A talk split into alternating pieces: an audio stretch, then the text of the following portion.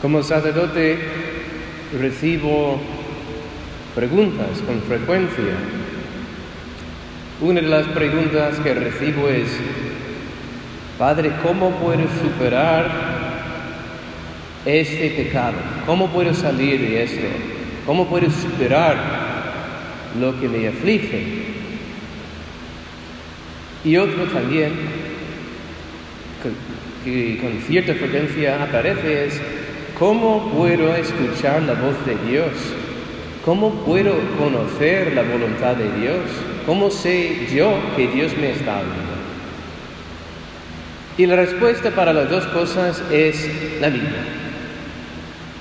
Y lo voy a poner muy sencillo y muy claro. M-A-R-C, Mark, Mark. Misa, adoración, rosario, y confesión. Así tal cual. Muy sencillo, pero son los pilares no negociables de la vida espiritual. Y son sencillos.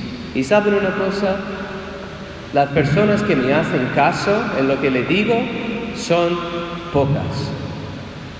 Porque la mayoría quieren que yo, le, yo impongo mis manos, impongo mis manos ahí en su cabeza y que invoque el Espíritu de Dios y, San Miguel y San Judas Tadeo y, todas las potencias del cielo y, después digo pues dar tres vueltas ¿verdad? y beber un vaso de agua bendita y ya,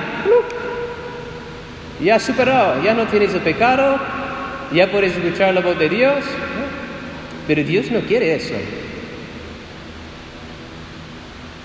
Bendito y glorificado seas, Padre, porque has escondido estas cosas a los sabios y inteligentes y se las has revelado a los pequeños y sencillos.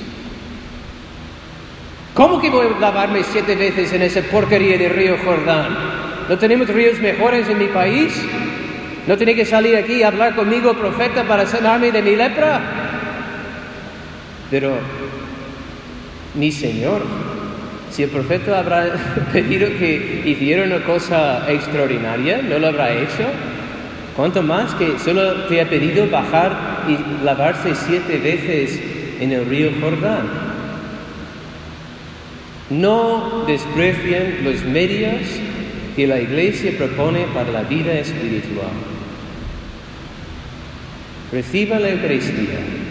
Recibir la Eucaristía rezar el rosario todos los días, todos los días. Cuesta. Me gustaría rezar cinco rosarios en un día y tener toda la semana libre, pero no vale. Todos los días. Confesarse frecuentemente. Si caiga en pecado mortal, siempre que haga falta. Incluso si no, con frecuencia. Cada 15 días, cada semana incluso y hacer oración mental. Es decir, pasar tiempos a solas con tu Dios, preferiblemente delante del Santísimo Sacramento en la iglesia. Estos son los medios de santificación ordinarios. ¿Quieren alguna cosa extraordinaria? Pues yo se lo pongo. Algún día de retiro cada mes y los ejercicios espirituales cada año. Ya está.